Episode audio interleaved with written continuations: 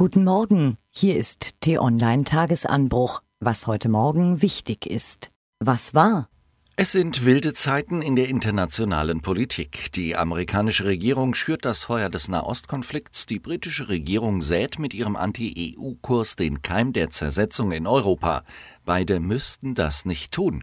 Der Nahe Osten wäre ohne die Jerusalem-Entscheidung besser dran und Europa wäre es ohne den Brexit auch. Die Regierungen zweier Staaten, denen es besser geht als wohl 90 Prozent aller anderen Länder, fördern durch ihre destruktive Politik Schaden, Zwietracht, Niedergang. Worüber nach Meinung von T-Online-Chefredakteur Florian Harms noch zu wenig geschrieben worden ist, das ist der kolossale Schlamassel, in dem Großbritannien steckt. Wir erfahren, London und Brüssel würden hart über die Bedingungen des Brexit verhandeln.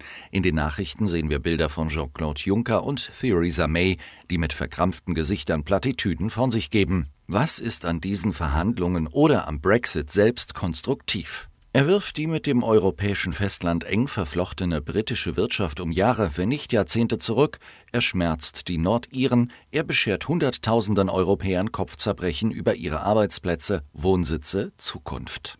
Er demoliert die größte politische Errungenschaft Europas, das Bündnis für Frieden, Wohlstand und Freizügigkeit. Er schwächt Europa in der globalisierten Welt. Aber Theresa May traut sich nicht, ihren Wählern diese Wahrheiten zu sagen. Und die anderen Politiker in Westminster blenden es einfach aus. Selbst wenn es auf dem EU-Gipfel kommende Woche irgendeine halbgare Einigung gibt, wo soll das alles enden? Was steht an?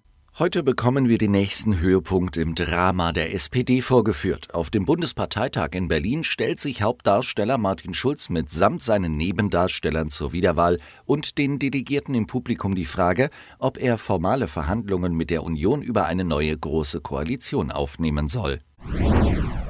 Die Stadt Frankfurt leidet immer wieder unter Smog, ebenso wie etwa Stuttgart oder Hamburg. Das ist ein echtes Gesundheitsrisiko für die Bürger und die Kommunal-, Landes- und Bundespolitiker tun zu wenig dagegen.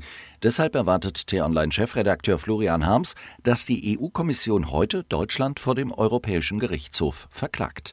Er findet das richtig. Wenn die Entscheider nicht entscheiden wollen, müssen sie eben von anderen Entscheidern zum Entscheiden gezwungen werden.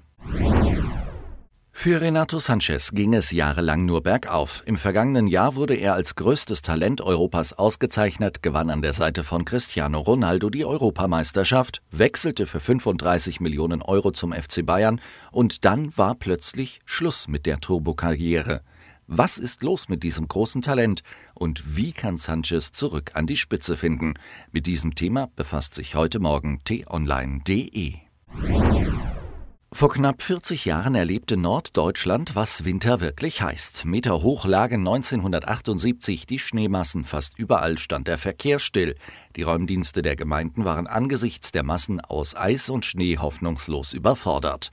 Stattdessen rückte in West- und Ostdeutschland das Militär mit Panzern aus, um zu helfen. Was lesen? Heul doch ist nicht unbedingt das Erste, was der PR-Berater für die Karriere eines Politikers empfiehlt. Dennoch gelingt es den Mächtigen dieser Erde immer wieder mit Tränen zu punkten. Einzige Voraussetzung, das emotionale Alphatier ist ein Kerl. Bei Frauen greift sofort das Klischee vom schwachen Geschlecht. Angela Merkel hat noch nie öffentlich Tränen vergossen. Auch die mächtigste Frau der Welt kann sich nicht alles leisten.